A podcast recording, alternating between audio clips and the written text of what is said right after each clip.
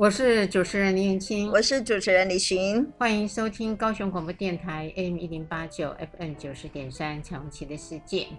我们还是想要以我们今天的青少年为主轴。是是是，因为我们一这个节目一直都希望能够促进双方的一些呃良好的生活品质啊，亲密关系。嗯，嗨，所以我们哈仍然还是以性教育为主嘛。对，在上一集当中呢，嗯、我们也谈到了密恋。呃，对，我们之前谈了很多有关于青少年的一个情感问题啦，哈，谈过吃醋啦，嗨，然后我们之前也谈过了密恋，还就是。单恋，嗯，然后现在呢，就是有可能会成为情人，嗯，非常好的朋友。我们花了很多的时间，其实在谈两个双方的沟通啊，哈，亲密关系的哈，然后所以我们要来谈。亲密关系无以为继的时候该怎么办？嗯，因为人类在很多的交往过程里面，有时候不见得会如自己所愿，是的，关系走得很远，嗯，而且呢，嗯，也有可能是你自己想分手，或是对方想分手，嗯，所以分手是一个非常大的课题。是的，是的，因为那个按照按哎，真的有心理学家哈，我都觉得有时候心理学家真的蛮无聊的，他们曾经做过一些调查。你知道人类一辈子会分手几次吗？不知哎。对哦，你看到这种研究竟然还做得出来，我好佩服那些心理学家。他们说几次？呃，四到七次，平均。对，当然我身边周遭有人就是这辈子只谈一次恋爱，然后就就结婚了，然后十年、二十年以后，我再度重新捡哎去去，因为很久没联络，他们两个还在一起，我真的觉得这简直就是奇葩。但是就是心理学家发现，原来。呃，大部分的人在结婚之前，大概都会失恋四到七次左右。嗯，哎，这个这个这个平均数哈，哈哈哈。所以各位听众朋友可以想一想，这辈子失恋了几次？嗯嗯。可是不是每一次的分手都是很平安？对对对对对对对，没错没错。所以有时候呢，呃，当我们呃走一段日子的时候，嗯，有时候呃可能是你不想分。但是呃，别人做了一些事情，使得你不得不分手。嗯、我记得我有一个好朋友，呃，她跟她的呃男朋友，嗯。嗯，同样当时都是同学，同班同学，嗯，在呃恋爱了三年之后，一个呢呃是在花莲，嗯、一个是在台北，嗯，当然相隔两地的情况下，那时候还是有公路嘛，哈，有铁路嘛，呃，那时候只有呃。就有铁路啊，是有铁路，然后也有飞机。是啊，是啊，当时有飞机。对，现在不像现在的高铁，对，有高铁。对，那他们呢？呃，在分离的两年之中，他没有办法常常回去花莲会面。呃，她的男朋友呢？呃，也很少回到台北来相见。就完全的靠书信，呃，OK OK OK，靠书信，书信现在就是靠 Line 了啦，哈，现在靠手机了，嗯，好。然后后来，呃，他就发现呢，呃，他的信呢就回得很慢，也越来越少。好，有一些的风声呢就会传到他耳朵里，然后会告诉他说，呃，他又爱上了另外一个在花莲的女孩，呃，所以呢，你要小心哦。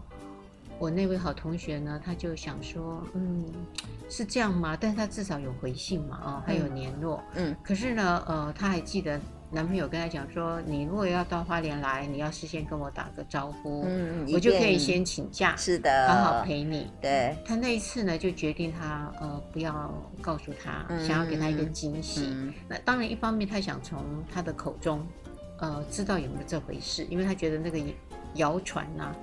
不是很信任，他就想自己去，他就真的，嗯，因为他请假的时间有限，他就坐了飞机。那时候的飞机我记得很贵，来回呢是三千台币。等一下，我得要问哈、哦，嗯、那时候的平均月薪到底是多少？呃、不高，不高。那时候的月薪大概呃几千块钱吧。哈，原来是这么多久的时间的事情啊！二三十年前，你的、你的、你很年轻的时候的同学。对对对对，我我要讲的就是说，因为、呃、有时候他不见得要分，可是对方做的事情让他变成他分了。嗯、呃，我要讲的是这一块。嗯，嗯嗯他就见到面了，嗯，看到她的男朋友。呃，当然，她去的时候，所以男朋友从就是那原原本要给对方惊喜变惊吓哈。也不是，哈，呃，她到的时候就是她男朋友刚好跟那个女孩子去旅游，哦，嗯，所以呢，等到她回来的时候，哎，还好，就等了一天，等了一天，嗯、然后回来了，嗯、回来了，那她当然就知道了嘛，嗯，她就问他说，嗯，那你跟那女孩子开心吗？嗯，因为他去旅游嘛，回来又找不到她，男孩子都没讲话。都不吭声，嗯，然后女孩子说，嗯，我跟你相处了三年，嗯，呃、那我也不知道你跟他相处多久，嗯嗯，嗯，那如果你回答不出来呢，就表示你跟我、嗯、我的关系是不开心的，因为我问你，哎、哦欸，你跟我比较开心还是跟他比较开心？哦，OK OK，你那那个问的问题是问的问题不是说你跟他开心吗？而是叫他进行比较，你跟我比较开心还是跟那个女生比较开心？嗯、他没有问比较爱。我还是比较爱他，他没有问这样，他就问了一个开不开心。嗯，后来男朋友呃，应该一下子没有办法回应，那没办法回应，不回答，就是已经回应了。呃，那女孩子当下就。我同学就告诉我说，嗯、他其实分享的时候是已经一年多了，嗯，他才跟我谈这个过往。嗯、他说当下呢，他就决定分手，嗯，因为他答不出来嘛，嗯、他就跟他说，如果你没有答，那就表示我们不开心。是的，哎，是，所以我们就分开吧。是因为不不说话这件事情就已经说明很多了。嗯嗯嗯嗯，所以有时候不说等于说。是，所以这时候一定要记得那个 moment 很重要。女朋友如果问你，哎，你爱我吗？这时候不可以沉吟不语，好吗？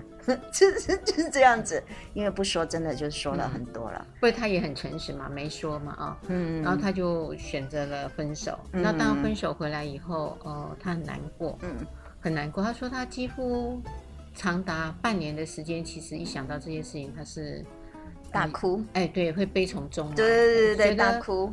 呃，怎么浪费了这么多的时间？嗯、然后呃，得到的结局是一个欺骗。是啊、呃，他觉得他可以很诚实告诉他不喜欢他了，也觉得相隔两地，嗯、也不太可能可以有什么嗯呃结局啊。可是呢，他选择用这样子的方式处理，他就觉得那个男孩子对他来讲，呃，他在意的不是背叛，而是隐隐瞒。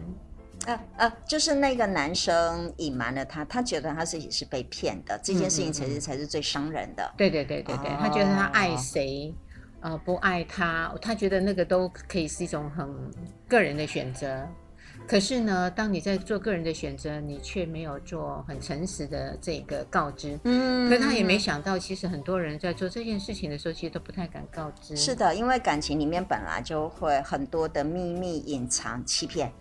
哈，嗯，感情里面有很多的欺骗成分存在的，嗯，那所以很多时候其实是呃，我我想应该拉远一点，但实际上我觉得应该是，呃，为什么我们呃今年或是前两年，其实在讨论所谓的外遇除刑事罪化，其实上不是那个问题，而是在于其实外遇这件事情它包含了太多的欺骗了，就像你的同学呃朋友一样被欺骗，而是欺骗这件事情是伤人，因为欺骗这件事情你让对方。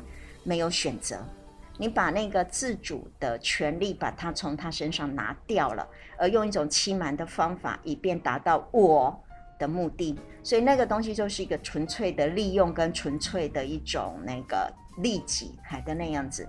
而没有让对方能够在清楚的状态当中，他可以自由的选择。因为仍然也有一些女生也有可能，哦哦，对不起，不不能怎么样，女生。我的意思说，也有一些人，他其实也可以自由的选择，即使对方可能喜欢上另外一个女生，我也可以选择跟对方在一起，或是我可以选择我不要跟你在一起。这样子让我拥有这样的一个选择权是很重要的。可是欺骗就让你的朋友，或让很多。呃，在这样子的一个分手，呃，在这样子的一个关系里面，其实他就让他没有了那个选择权，他被隐瞒在那个关系里面，所以就变成是备胎，或是哈、哦，小三啊、正宫这样子的一个关系。嗯，这是一个很伤人的。呃，这件故事呢，其实我会想拿出来谈，因为它太有趣了。为什么？呃，因为它还有后续啊。啊，不是就分手，还有后续啊？有后续哦。这个后续呢，很可爱，是呃，后来他们应该是二十年后了，会又见面。哦，哎，二十年后见面是在同一个同一个呃场所、哦、工作的场所、哦、，OK，哎见了面。好，然后呃，其实男方结婚了，就是跟他呃那个后来爱上的女孩子结婚了。嗯嗯，嗯。然后呢，当然呃，我的同学因为已经经过了那段时间。他也觉得一切都放下了，嗯、所以就当成一般朋友，嗯、因为都见面了，也不需要恶言相向。嗯、所以呢，他们那次呢，呃，很难得，女生也结婚了。哎，对，好，OK，就反正两个各自都都各自有的家家事，嗯，然后呢，他们就呃下班的时候就呃吃了一顿饭。哦，嗯，哦，哎，然后就谈谈这二十年来的一些的变化啊，干嘛的，嗯，然后呢，嗯、呃。这个也是因为，呃，他又遇上了这件事情。我们都在同一个工作的场合，嗯、我跟我这个同学，嗯、好同学，我们也进同一个机构，也一直在工作，嗯、所以他的一些近况我都会知道。然后他就告诉我说，呃，吃饭的当下呢，那个男生呢就意有所指的说，他其实过得很不开心，嗯，哎，那可不可以呃重新再来过？哎，关系关系重新再来过，男生就这样问女生。那女生的状态是？男生就很清楚告诉他说：“我可以呃结束我的婚姻，然后呢，呃你也结束你的婚姻，我们就重新再来。”嗯，渣男一个。呃，然后我记得我的好同学呢，呃，就微笑的跟他说：“呃，那个事情已经过去了。”嗯，然后他说：“我其实回想起来，呃，当时也没那么爱。”只是我年少轻狂，嗯，哎，所以就以为自己很爱，嗯，而且那个是这样，就像你知道哈，就是花车上面的东西，你看到一样东西，你其实在那边犹豫的时候，可是当有人伸手去拿，你就会突然，嗨，就会去抢那样东西，赶快去结账的概念是这样子。突然觉得自己男朋友原来还有另外一个女人在抢的时候，突然觉得，嗯，我好像很爱的，哦、嗯，嗯，那他就这样子回了。那男生当然有有难过了，哈、嗯，有悲伤，然后他就笑一笑说，嗯，其实我们都已经各自找到自己觉得喜欢的人了，嗯，那就继续，呃，把喜欢加强了，嗯嗯，而不是从喜欢变成不喜欢。他就这样告诉那个男生。嗯，然后那个男生呢，嗯、当然也很可爱。呃，经过没多久之后，因为他也觉得很尴尬，嗯、他就离开了呃那个工作的哦那个场地，以避免两个人不要再常常再见面。哎，对对对对对对，因为呃又是友好的好朋友，但但是又不能重新旧情复燃。嗯，对某些人来讲呢是很辛苦的。嗯嗯，所以这个故事呢。失败嗯，呃，就让我想到说，其实人生有太多的意外，也有很多的转变。嗯，那这个呢，我觉得分是分得漂亮的了。嗯，没有太大的伤害。嗯，当然这个伤害是女生自己呃，因为用过情嘛，嗯，就哭了半年，可是她也恢复了。嗯，呃，没有说呃去报仇啊，干嘛的。嗯，呃，这个我觉得是一个很好的分手方式。嗯，啊。嗯可是从渣男的角度，我认为、嗯、哇，这样子的分手也真的太容易了哈，因为他就、觉得这样子说哎，哎，他就只有沉吟不语，欸、然后他突然很困难的一个决定，就很困难跟另外一个女生说分手，就这样，因为他沉吟不语就解决了，哇，嗯、这成本很低呢哈。呃，我我在这里会强调，分手其实呃要讲求平和。而不要去计较那个成本跟损伤、啊。是的，是的。当你计较成本跟损伤的时候，那个怨哦，其实会很长的时间埋在心里。是的，这就是这个我说的。因为我从另外一个角度来看，很多人其实分手为什么，或是说很多的情感面为什么放不下，是因为有很多的因素。比如说，我从这个角度来看，你看那个渣男，随随便便、轻轻松松他就逃脱了一个事情，你怎么可以让他那么好过呢？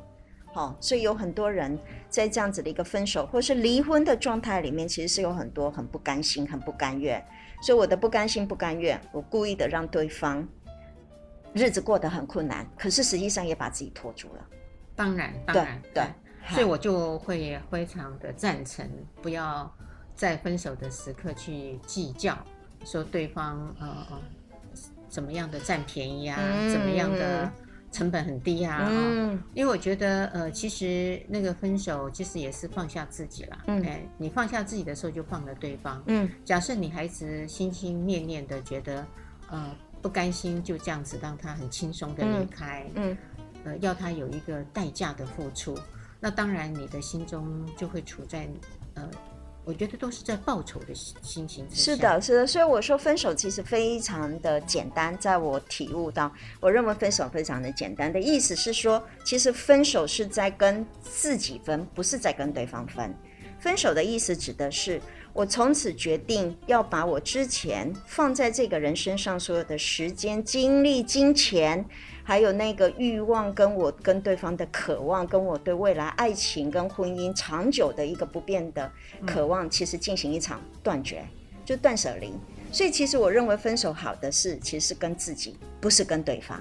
这一点说的很棒。嗯，嗯，因为太多人都以为是分别人，是分别人，其实是不是的。没错。好，我们等一下呢，再来看看我们还有一些的分手方式跟原因到底是什么状况。充满笑声，大声对你说声嗨，让所有烦恼忧愁统统都抛开。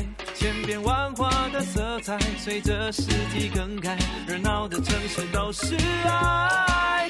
聆听生活的精彩，就在高雄广播电台。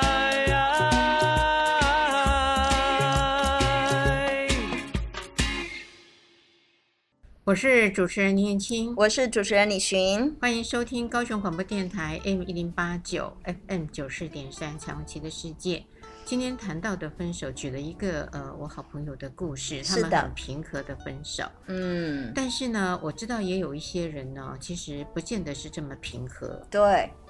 我们比较害怕的都是不平和的分手，嗯、对不对？好，我们身为老师啊，或者身为我们这些家长啊，哎，都很害怕自己的小孩可能一旦在这分手的过程当中没有那个的话，危险情人随之而来，这是很可怕的一件事哈。嗯嗯，当然要分手的时候，各种的原因都。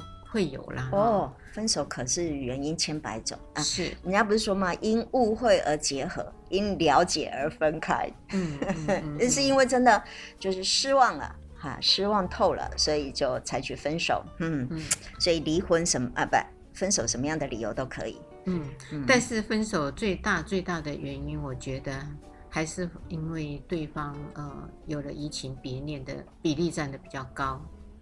嗯呃，而是那个呃没有移情别恋的，当然其他的原因也有，包含一所学校里面呃也曾经有学生男学生向女学生告白，嗯，结果呃女学生的回应呢，我觉得很伤人，嗯，造成了那个呃男学生呢心中的愤怒，对对对对，呃、所以呢很多。呃这样子的分法呃拒绝了哈，就是拒绝别人的求爱，嗯。如果你用词用得非常的激烈，而且没有顾及到他的自尊心，嗯，那个会造成别人的愤怒。哦，OK，所以我们其实就就这样。所以分手的时候到底要怎么分？啊，我们应该是说，呃，其实分手有非常非常多种。那有些人呢，像我现在，我都觉得现在学生有可能就是慢慢慢慢就疏远而分手。哎，这个还算是算是属于平和跟两个心知肚明。但有一类是，就是讲得很清楚的，好当面谈的，嗯，但当面谈也有好好的谈跟不好的谈，哎，我们最害怕是当面谈，但又偏偏不好好谈的，嗯，好这一种，对对对，所以我们可能举一个，譬如说，可能分手当中不可以说的话。哎，很好啊，对不对？哈，分手的时候不可以说的话有哪些？嗯嗯、尤其是当面的，或者是现在学生好流行，哎，年轻人流行用那个网络啦，FB 啦，IG 啦，哈，应用那个这样子的方式，Line 啊这样的方式，没有见面谈，这种很没有礼貌哈啊。但是我们如果谈的话，哪些不可以分手用的方式？依你所看到的，他们经常用的不合适的言语是什么呢？第一个，我觉得会让我很火大的，如果让我很生气，就是都是这都是我的错，你都没有错。好，我们两个之间所发生的任何的事情，你都没有错的，错都在我。然后你又跟我分手，啊，说那个意思是你实在太烂了，好，或者是你配不上我，或者是错都在你。好，然后，所以因为你实在是，哈，比如说错误怎么样，犯了什么什么太多的错，所以我不想跟你在一起了。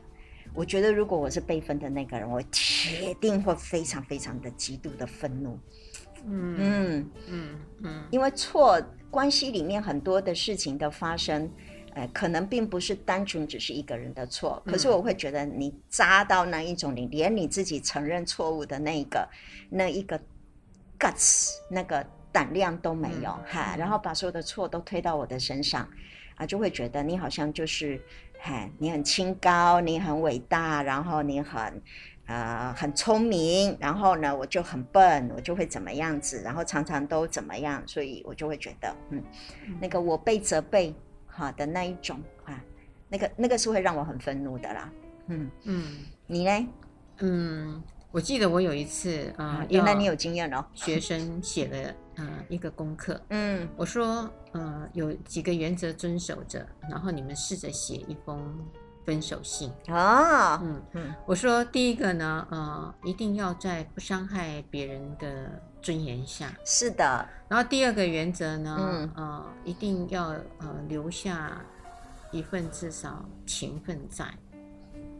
哎，我当时然后，留一个情分，情分在，嗯，意思是表示谢谢对方。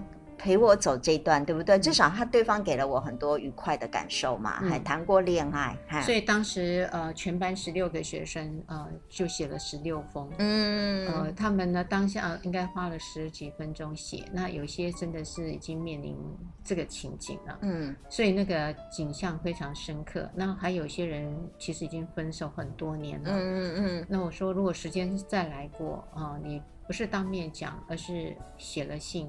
递给他，因为当面很难表达嘛，嗯、有时候会有怒意。嗯，那你就把信交给对方。嗯，那我记得他们写的很棒。哎，就是有两个原则，嗯，不要伤害对方的自尊嘛。嗯，然后第二个就是留下情分，留下情分就谢谢对方陪我走过这一段。嗯，嗨，OK，好好。后来呢，就这两个就够了哈。他们就呃写了信，嗯，然后我就一个一个的看。后来看的时候，我也呃拿给了。我的旁边的朋友，就是把学生写的这些作业，嗯，呃，很好玩的是，我旁边的朋友们呢，看的这些信说，我看完了以后，我舍不得跟他分了，真的，真的，哎，就说那个写的太感人了，是的，哎，就呃非常呃正面，嗯，然后很有情义，嗯，他说。这么好的人，我怎么舍得让他离开我？是的，为什么要分？哎，为什么要分呢？他说我会想尽一切，嗯，呃，拉住这个想要分手的人。嗯，我说哇，我就把这个赞美啊，嗯，就给了我的学生。那我的学生也没有想到，呃，当其他的陌生人看见的时候，居然是有很棒的这种回应。嗯，我说这种信就写得太漂亮了。嗯，后来我也把这十六封信，呃，我就当成。很重要的宝贝就留在了我身边，因为觉得那是一个很好的教材。嗯、哦，就说，呃，当你在写这些信的时候，你到底要怎么写？当然，他们呃就会去写到，就像你说的，呃，这些年来，呃，你陪我度过我最低潮的时候，嗯，然后也给了我很多的鼓励，啊、呃，让我成就了一些事情。那当然，呃，我也曾经很用心的，呃，在经营我们的关系。我也看到你也是同样的心情在经营，可是随着时间呢，呃，慢慢的延长了以后，我们有了一些的这个，呃，应该是说争吵，嗯，然后也有一些的摩擦，我们也都曾经试图着想要把这种摩擦，还有呢，呃，这样子的一些伤痕做一个弥补，嗯，可是很可惜的，一次一次我们都没有成功，嗯，还。呃，这个没有成功呢，也累积了我们之间很多很多的伤痕，嗯嗯，呃，就不容易愈合。嗯嗯，那我想，呃，与其这样呢，我们是不是也给各自有一段的时间，让伤口各自复原？哦，哎，哦，好，哎，让伤口各自复原。好，哎，所以这段时间我们，呃，我想我们可以稍微的分开一段日子。哎，嗯，所以，呃，写到后面呢。呃，其实都有很多的不舍，但是为了想让你的伤口跟我的伤口都有一个愈合的机会，嗯、各自复原，所以这个不舍我也暂时只能够放下。嗯嗯嗯嗯，那永远都是你的朋友。嗯嗯，然后谁谁谁这样，嗯，这是我背的其中的一封信。难怪写了之后怎么可能舍得离开呢？哦，真的哈，嗯，真的你。你听完以后也觉得，嗯，写的很有情有义。是的，是的，是的，嗯，很有那个情感。嗯，那当然，你说到那个最让人痛恨的，呃，还有一个，呃，是我好朋友的女儿。嗯，她呢跟她的男朋友认识了十年。嗯，认识十年，然后十年呢，呃，其实都已经同处在一个，就是像夫妻一样了。呃、是，然后双呃，应该是说对方的父母很喜欢这个女孩，嗯、哎，但是呢，呃，女方的父母倒是还没有见过这个男生，十年还没见过，哎、还没见过，因为这个女孩子一直，这可见有一点问题，呃、有一些的状况。是的，我觉得啦，是，嗯嗯。后来呢，这个我的好朋友就跟我说。呃，后来他的女儿呢也是一样，呃，分隔两地。嗯，原来他们在台中日夜相处，嗯，日夜相处。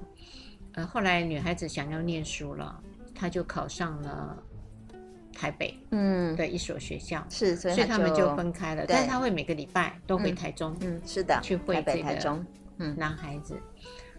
嗯、呃，这个女孩子比较迟钝，她一直不知道这个男孩子其实已经有在交往别人了，因为她。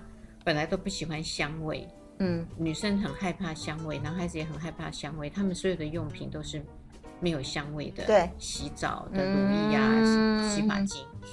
后来就发现那个男孩子呢，呃，身上充满了香味，哎，馋了，哎，然后他就有有点好奇，什么时候他喜欢上香味，但是也很尊重他，就觉得人。总是会变的嘛，会不见得说呃无香就一直都无香嘛，有时候会改变，所以他也就觉得没有关系。然后有一次呢，买礼物，呃，他看到了一条项链很漂亮，以前男孩子一定会买礼物给她，嗯，然后他就看到了以后，就跟他的男朋友说，哇，这条项链很漂亮耶，啊，他说他以前如果是这样子讲的时候，男孩子一定会说。要吗？嗯嗯，会买给他。哎，这条就是要送你的。嗯，嗯哼，因为只有一个女朋友嘛，哈、嗯。结果男孩子居然很粗鲁的说：“喜欢哦，喜欢自己买啊。”哇！哎，然后那个女孩子就觉得，哇，这句话好特别哦。跟以前说的很不一样。他们俩这样子已经相处十年，这是已经十年以后的事情了。哎，就是她后面的一年，她就发现她的男朋友有蛛丝马迹的这些改变。是。可是她因为她功课繁忙，嗯，也没有再想太多。好可爱。哎，嗯、呃，终于呢，她说她后知后觉，嗯，刚好是过年的期间，嗯，她本来想说，呃，在她妈妈家过完了年的呃初三初四，嗯，她就要回台中去，嗯，跟男朋友。一起过后面的年，对，哎，后面的年，对。结果她那一天呢，呃，应该是初一吧，嗯，她就接到她男朋友的电话，嗯，然后男朋友就只说了一句哦，某某人，我已经不爱你了，我们分手吧。哇，哎，然后她拿着电话不知道，嗯，然后那个女孩子拿着电话。一直不知道怎么样回应他。是的，因为惊，哎、因为已经应该是惊吓，对，惊吓到了，对对对，尤其又大年初一。对，后来那个男生呢，就呃电话挂了，嗯，当然就省事了，因为他就不用再回应了。是，然后他当然心中很难过，然后他呃那一天他就很清楚的跟他妈妈说，嗯、呃，刚刚他的男朋友来了一通，我不爱你了，嗯，好。他妈说：“你会难过吗？”他说：“他妈妈知道这个男生，但是男生的爸爸妈妈不知道他。”哎，对，不，呃，应该是说女方的爸爸妈妈没有见过呃对方的父母。哦，对，哦，两方父母从在这十年当中从来没有相见。但是女方呃跟男方呃是都住在一起，很熟，是是是。但是男方的父母并不知道女生的存在，对不对？因为你刚刚说了，他们他没有让他父母亲知道这件事。没有，男方的父母也知道有这个女生。哦、oh，OK，但是他们双方父母都从来没有互相见过面，因为还没有觉得还没有。因为他就是住在男方家。对，呃，女方家没有，女生都是住在男方家。哦，OK，OK。后来他要读书，才离开了男方家，oh, 去了台北。OK 啊，所以妈妈就问他，住。OK 啊，所以就、嗯、同住。对，就问了妈妈说，哎，妈妈问他说，那啊好，你分手难过吗？OK，、嗯、那他就嗯。跟他妈点点了头，当然很难过啊。啊然后他就跟他妈妈说，他有一些的衣物啊，还有自己的日用品都在男方家。对，对呃，他想去男方家拿回来。对，呃，他妈妈说，那就跟他告知一声吧，嗯、让你去去男方家拿。嗯，后来他就打了个电话给男方说。呃，你什么时候有空？嗯，我要去，我要去拿回我的私人的衣物。是，因为大多数都是在你家。男方说不用，没有空，你不用来。嗯，呃，那女方说，那如果是这样，可不可以麻烦你帮我打包，嗯，寄给我？意思说，如果你这么不想见我，那也没关系，那就麻烦你帮忙打包。男生也不要，也不准他去，也不给他寄回来。然后女方就很纳闷的跟他妈妈说：“好特别哦，他留那些东西要干嘛？是把我的东西都扔掉吗？嗯，还是怎么呢？嗯，但是他就是，呃，不接电话，也不让他去处理东西，完全的拒绝。后来那女方就算了，就就只好从衣服开始重买，然后日用品重买。嗯，他其实可以要求警方协助的，嗯，他不太敢。”因为呃，男方是个律师，男方的、嗯、呃父母亲是个法官，嗯嗯，他觉得他这个动作可能会引来很大的后续，嗯，不知道对方会出什么手段。对，但是因为那些衣物是他私人的，他本来就拥有所有权，所以不可以与对方这样子的做法跟使用嘛。后来他跟他妈说他不想惹麻烦，嗯、所以他就算了，你懂我意思吗？嗯，然后呢，其实呃。我朋友跟我说，其实他听到她女儿在聊她的男朋友的一些蛛丝马迹的时候，他有告诉她的女儿啊，她说他是很喜欢你，也很爱你，听起来了啊，嗯，可是他的行为呢，我觉得你大概不可以主动的对他提分手，如果你主动的提的话，你会引来很多的灾害。我我的朋友这样跟他女儿讲，他说如果是他提分手，你就平安了。嗯嗯，然后所以就是我常常说的那一种，就是他有危险情人的潜能的那一种人，哈，潜能可以变成危险情人的。嗯嗯，后来他女儿很。庆幸的跟他妈妈说：“妈妈还好，他提了分手，所以我平安了，我就不要再去计较我那些衣服有没有回来。”哦，原来中间其实，在相处的过程当中，他就知道男生其实是有暴力倾向的。啊，并且男生可能很自我中心、自恋的，然后呃，他不见得会用暴力，他会用他的 knowledge 去伤害他。嗯，是的，是的，用他的法律知识、法律的知识，然后家里全家可能都跟法律有相关，嗯嗯，所以他用这种非常对决绝的方法，对对，但嗯，法律对啊，就是就是给那个懂法律的人使用的，没错，这是一个也很让人害怕的一种分手方式，嗯嗯。它不影响未来，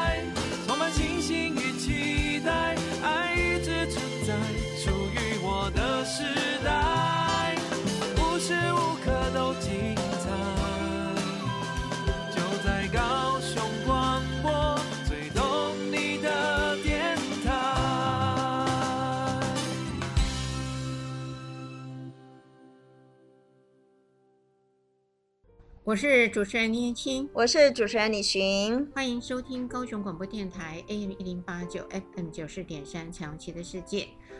今天的分手，嗯，谈分手，嗯，举了一些的例子，对。以前我在大学教书哈，分手我最少要谈两个小时以上嘞。哦，那您现在这个后面您可以尽情的谈。没有，所以我就想说，哎，我们今天就一个节目，对对对，没没没，我们当然课堂上面要教学生怎么分辨，比如说危险情人啊，哈这些的征兆啊、征候，嘿啊，今天没有那么多时间，我们只能谈分手怎么分。嗯，但是您刚说的也很重要啊，那个呃，要分的时候，如果对的是恐怖情人的时候，嗯。可以怎么去做辨别，在分手的时候避免受到伤害？嗯，我觉得真的是第一个人哈，真的是要相处才会知道对方的性格跟个性。所以呢，在要还没有谈男女朋友之前，其实一定真的就要去好好的观察对方的性格。可是也很有趣哦，我们大部分的性格都不太会在我们的人际关系里面真正显现出来，而是要跟亲密的人。跟爸爸妈妈啦，好，跟自己的那一个呃伴侣，其实有的时候才会显现出一些真实的样貌。但我觉得在现实生活当中，其实要知道对方在处理失望失望，而不是生气哈。处理失望这件事情的时候，他是怎么处理的？我觉得这件事情非常重要，因为人生有太多事情其实是都在失望的。那在失望状态当中，如果看一下对方他怎么样子去处理的这样子的一个情况，譬如有些人他会伤害别人，那伤害别人有很多种方法，语言的伤害，实际上的伤害。另外有一些人伤害自己，哦，这种人，那这些人大部分都有哈成为危险情人的潜质。哼哼，这是我的看法。所以您认为在失望的时候，呃，会去骂别人，还有呃，会去伤害别人的时候，嗯，还有一种人是，还有一种人是伤害自己，啊、呃，就是自己自残，对，或是他会觉得错都是在自己，这种人也很可怕哦。错都在别人，跟错都在自己，这两类人其实都还蛮可怕的。嗯，所以面对这样的人的时候。更不能够在一起啦，还是要分呐、啊？是，那要怎么分会比较安全？是，所以我觉得你刚刚前面那一段哈，您朋友的女儿已经做了一个非常好的示范。因为我我知道，其实有一些人在分手的时候，如果按照我们前面你说的两个原则，第一个就是说不要让对方失去了那个，就是失去面子，好，一定要保留对方的那个面子，一定要让对方能够保留自尊，这件事情是分手很重要的。第二个是一定要去谢谢他有这样子的一段经验，给了你很大的、很好的一个经验。可是有一些人，他其实不在乎这些东西，他在乎的是，他在乎的是说，我被分手了，我被怎么了？我被拒绝了。应该不是说分手，而是我被拒绝了这件事情。他的生命当中没有办法接受一个，呃，我输了，你赢了。或是我被拒绝了，我没有办法获得我要的东西的，而且明明在我眼前就这样轻易的溜走的这件事情，其实这件事情才是最伤人的，而不是而不是分手这件事，是是我原本希望拥有这样子的感情，可是我没有办法获得的这样子的一种失望。所以这种人往往可能会变成了一个危险情人。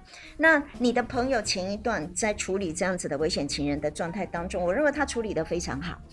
因为呢，我也这么教我的学生，真的面对这样子的一个人的时候，最好的方法就是让他觉得是我分你的，不是你分我的。就是说，让我觉得其实是我不要你，不是你不要我。哎，这个是一个非常重要的一个策略。嗯嗯，这个策略呃，其实也就诚如你呃刚刚其实在话语当中有说到，把这个分手的权利让给对方，而不是你自己去分，因为他是危险情人了嘛。嗯，所以呢，你就要做一些事情让对方讨厌你，而觉得你不可以再继续跟他相处了，对，不想要跟你在一起了。是的。由他来决定分手的时候，这就会比较安全了。是的，而不是呃，你急着想要脱离开对方。对，话讲得再漂亮都没有用。对的，都没用，因为那个东西的话语是你提出来要分手，所以我是被遗弃的，我是被不要的，好，我是被你拒绝的。这种东西的感受，其实才是才是危险情人非常大的。所以，不管你分手做得再漂亮、再好。对方都会觉得你不要我了，好，这种被遗弃的感受其实才是最伤人的。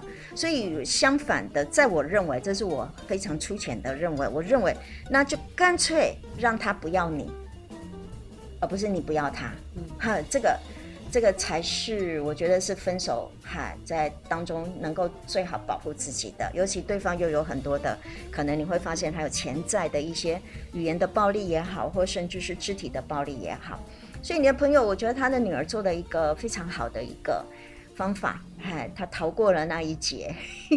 嗯，这也是呃，他母亲在跟他做一些沟通的时候，嗯、呃，教导他的。所以我也会建议父母，在儿女们谈恋爱的时候，其实都不要去做阻止跟反对啦。你可以在他们的交往过程中了解他交到了什么样的人，是的，慢慢的呢帮他做一些的分析，是，还有一些的这个告知，嗯，以便他呃如果真的没有走好这段关系的时候，他可以做什么处理？嗯，因为如果父母亲摄入了孩子的任何的情况，我认为是所有的，尤其是成年的子女，其实如果摄入的话，你会面临到两个状态，就是父母亲当然会期望孩子听我的。可是这样子你只会培养一个听话的孩子跟乖的孩子，他不一定可以适应这个社会，他不知道怎么去变化，所以这是一个。第二个，你有可能你的孩子会采取跟你反着干，哈，就报就是就是反叛你的行为，所以你越是反对他越是要，所以就这两个状态而已，所以那就是各父母亲自己就要就要去想，我是否要涉入孩子的这样子的一个情感关系里面。对，不过我们回来刚刚说的就是分手，如果你可以有办法让对方不喜欢你，并且让对方可以说出我跟你分手。对，然后把这个分手的主导权放回他的身上，那这样他的暴力就可能，我我觉得是会比较安全一点的。嗯、这是我对危险情人的只能唯一的一个建议。嗯，哈，可能还会有发生一些呃意外，就是呃有可能他分手了，是他提的，躲了这个劫难了。嗯嗯嗯。可是呢，也有可能呢，他事后呢，呃过了一段日子以后，他又想一想，又觉得。嗯嗯，这个不错，因为他比较了之后很棒，然后我就想要回来要求复合了，我会回来想要要求复合了，然后这个复合呢，呃，到底是答应呢，还是呢不答应呢？那假设不答应的话，呃，这也是一门很重要的功课哟。因为对方要回来了，嗯，对，呃，这这个会有可能的，不是没有可能的。是的，是的，是的，我最近看很电电视节目，很多都这样子。啊、电视节目啊？哦、呃，事实上是会这样啊。可是事实上哈，我学生比较少发生这种情况，嘿，因为现在的孩子哈，你知道现在的学生哈，都是那一种就是躺平族，躺平了哈，所以他们不会不太容易，好像我在大学学生很难得看到啊，因为他。我还有一个为什么是这样子的想法，是因为，因为分手是我，可是我要求你复合，有一点哈，分手的时候是我决定，这时候我要求你复合的时候是谁来决定？是你来决定了，所以他把这个分把把复合的这一个责任放到对方的身上，所以这个女这个人她可以决定要不要跟我复合，我觉得这个。这个主导权哈，就像一个球一样，在两个之间哈晃来晃去，所以其实这时候被分手的那个人就握有那个分是否复合的一个一个权利的呢。那我觉得，嗯，这个时候可能比比分手的时候稍微好处理一点点。其实真正有过一个命案，嗯，大概你忘记了，嗯，当时呢，呃，就是那个呃一位。男生他是在所谓的竹科工作，嗯，女朋友是幼儿园的老师啊，嗯、才前几年、嗯，然后当时他、哎、名校毕业、顶大毕业的人生胜利组，当时呃，女生呢，呃，这个向男生提出分手，那男生就答应了。哦、第一次的时候，男生答应了，后来女生呢反悔了。离开了没多久，要求复合，oh. 然后那个男生呢也复合了，嗯、也复合了，呃，复合了以后，呃，他们又交往了一段时间，后来因为男生其实倾其所有的金钱跟时间，呃，去为这个女孩子满足，是他们还后来有一次吵架，嗯、男孩子揍了女孩子，嗯，女孩子在那一个呃。暴力之下决定要分开，又分开了。男呃女生就向男生提出分开，那男生呢呃当然这个时候呢就要求复合，然后女生死不肯复合。男生讲了一句话说：“当年呃你提出分手的时候，然后又要求复合，我都答应了。可是现在呢，我呃虽然做错了一件事情打了你，然后你要求。”分手是的，然后我想要复合，对，你就不给我机会了。是的，所以来咯，呃，这个案例呢是实际上发生的。嗯，那女生呢就是死也不要复复合，所以男生呢就很愤怒之下，觉得他所有的积蓄为了他去日本玩啊，对对对对，穿啊礼物用尽了，等于零。然后现在又没有人了，钱没有了，又没有了人。所以那时候是杀他的，是是拿刀杀他，拿刀背杀自己。所以你刚刚说的什么复合权在对方手上，他会比较好一点，不一定哦。哦，我我觉得这是两件不太一样的事情。嗯、我认为这个男生他其实上，呃，虽然有人可能会觉得我的评断可能会有，哎，因为毕竟那女生被杀，我认为其实那个是暴力的一个情况。可是见面那样子的一个东西，实际上是他的愤怒在不断的被累积。为什么？是因为那女生提分手，女生又提复合，然后女生又分手，女生又复合，那。在分手的状态跟复合的状态里面，其实这个男生是没有主导权的。可是我刚刚说的是主导权在转变的那个历程，嗨，那个实际上是自己可以累积起那个那个力量来的。可是这男生在这样子的一个关系里面，他其实都是完全被动的。对方只要提什么，他都没有那个主导权，他都没有觉得他其实上是拥有那个主导权，他一直觉得他自己实际上是被利用的，尤其在金钱上面被利用，尤其他们在分手之前还又去花了一大笔出国旅游，回来又跟他提分手，所以他觉得我使尽各式各样的办法，我讨好了你所有的方的状态当中，你仍然还是不要我的，这种东西的无力感跟那种东西累积起来的那个愤怒。那我们刚刚其实是在谈的是，如果我有办法让危险情人离开我，这就已经是一个好事。那对方如果又要求回来，那你为什么要为什么要同意呢？哈，这个时候我觉得这个是这个是那个主导权到我身上来的。我现在的重点啊，当然那个如果就这样子没事了，我觉得都是好事。对对对对对，对。最可怕的事情是。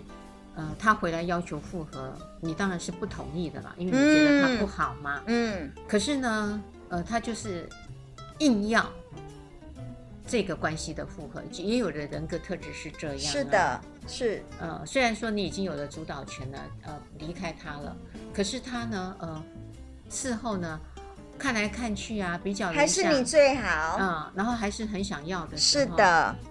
我觉得这个时候啊，强迫性是，我觉得这个时候就要用你那一个十六个的那一个其中那一个人说的，用哀兵政策。我的伤还没有复原，因为你那时候跟我分手的时候，我真的被你伤得很重，所以我到现在还没有复原。是的，我仍然还在那个伤痛当中，所以我没有办法用这样子的方式跟你继续再交往。我就用哀兵政策。千万一定要低调，千万一定要告诉他，就是，哎，不是你的错，哦，是因为，嗨，真的，就是你那封信里面说的，我们各自都有伤，你先让我把伤疗好，嗨，我没有办法，好，现在再度面对你这么快速的回到那个状态，哈，我就用爱兵，哦，千万不要再回去了，拜托，拜托听众朋友，千万不要再回去了。嗯，嗨，可是有时候有些人会心软嘛。哎、欸，有些人、哦、会心软，然后会再回去。是是，我跟我觉得那个东西的背后就是明知山有虎，偏向虎山行。咱就是觉得，我觉得这次回去他一定会改变的，或是太过对自己的能力太有自信了啊、哦。这种话，我觉得嗨，改变自己、改变别人跟改变环境最难的就是改变别人啊，千万别了。哎，我们自己要掂掂斤两，知道自己没那个能力，好，咱们就躲远一点。哼，危险情人真的不是我的，哈，不是我的错，啊，能躲多远就躲多远吧。嗯，想到这儿的时候呢，我也会想到一个地方，就说我们现在讲的都是别人都是危险情人，说不定。你自己也是一个危险。是的，是的，是的，哈。当你自己是一个危险型人的时候，要有一个很好的觉察力跟自觉。啊，这太难了，要要要要要，要 拥 有这种觉察力，真的是太过困难的。是的，是的，是的，不能只是一直防嘛，不然那个。呃，加害者自己都不知道自己的问题在哪里，这也是教育很重要的。加害者永远都不知道自己有问题的，嗯，都觉得别人有问题。这个是教育要要做的。是的，是的，是的。好啦，听众朋友们啊，呃，你会听到这个李寻主持人一直觉得加害者自己要有自觉很难，不过这也是教育很重要的一环。呃，以后呢，如果有兴趣呢，也就可以呃到性学所来念吧。呀，别忘了礼拜天晚上的十点到十一点。高雄广播电台 M 一零八九 FM 九十点三，彩虹旗的世界，拜拜，拜拜。